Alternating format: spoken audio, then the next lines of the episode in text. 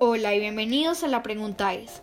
Recuerda que puedes hacer tus preguntas en tecnoticiascall.com y responderemos en estos espacios todos los miércoles. En nuestra pregunta número 1, ¿existen riesgos para la salud al usar auriculares Bluetooth?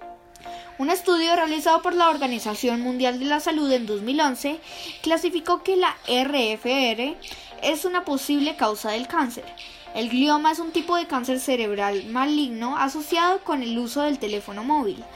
Un estudio realizado por el Programa Nacional de Toxicología en 2018 estableció un vínculo comprobado entre la exposición a RFR y el cáncer.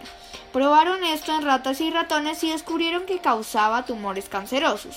Los Apple AirPods están dentro de las pautas de seguridad a 0.466 vatios por kilogramo pero el uso a largo plazo nunca se ha probado.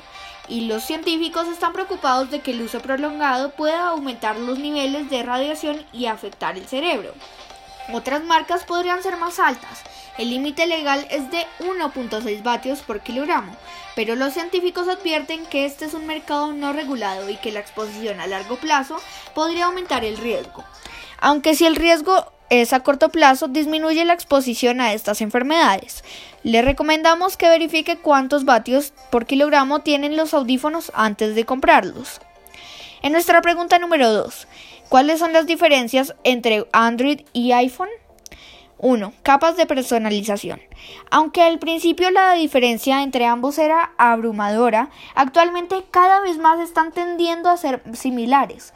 Android, al ser un sistema operativo abierto, permite a los fabricantes que personalicen la interfaz. Sin embargo, iOS, como su sistema operativo es cerrado, queda totalmente controlado por Apple sin eh, la medición de terceros. Resolución de incidencias. En iOS cualquier fallo es resuelto rápidamente, mientras que en Android cada vez se lanza una actualización o parche que los fabricantes eh, tienen que adaptar a, sus terminales. Esto hace que tarde algo más en llegar en función del modelo y del país. Número 3. Privacidad. Apple recopila datos de uso anónimos, pero esta opción puede ser desactivada en ajustes. Los productos de Apple ofrecen un nivel muy alto de seguridad. Desencriptar un iPhone o iPad resulta prácticamente imposible. En Android ocurre lo mismo sobre la recopilación de los datos. Viene activada por defecto, pero puede desactivarse. También existe la posibilidad de encriptar los datos. Número 4. Memoria. Apple, al ofrecer un servicio en la nube, no permite la introducción de tarjetas SD. En casos puntuales se, opta por conectar un pendrive al puerto Lightning. Android sí permite el uso de tarjetas SD, excepto en el caso de los modelos concretos en los que el sistema operativo ocupa más espacio en la memoria interna. La usabilidad. Nos centramos en tres aspectos. Interfaz, eh, em, también nos centramos en el asistente virtual y por último archivos multimedia. En la interfaz, en iOS, el menú se basa en una cuadrícula de apps ordenadas. Además, iOS dispone de dos áreas, una destinada a las herramientas y otra a la visualización de notificaciones y widgets. Por el contrario, en Android, notificaciones y herramientas aparecen en la misma zona, en la parte superior de la pantalla. El asistente virtual. Ambos sistemas operativos disponen de asistentes virtuales. Siri en el caso del sistema operativo de Apple y Google Now en el caso del de Google. Archivos multimedia. Para descargar música o videos del ordenador en un dispositivo iOS es necesario hacerlo mediante iTunes. Este aspecto crea controversia entre los usuarios, aunque desde la marca aseguran que es para evitar la posible entrada de virus, o sea, malware, en el dispositivo.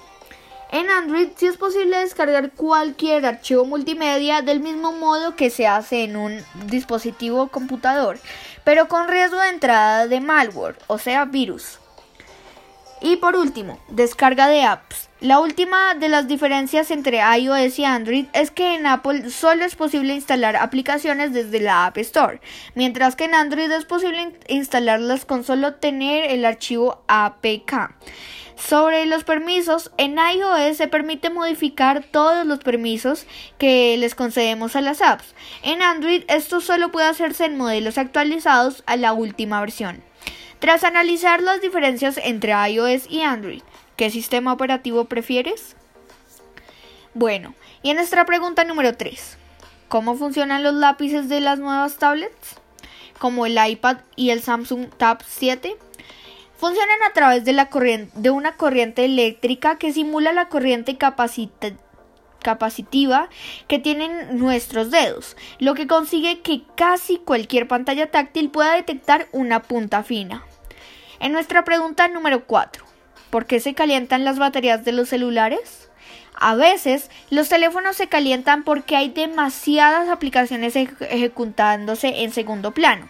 Tampoco se pueden descartar defectos en la batería u otros problemas de hardware. Otras veces se debe a una infección de malware o lo que se hace llamar virus.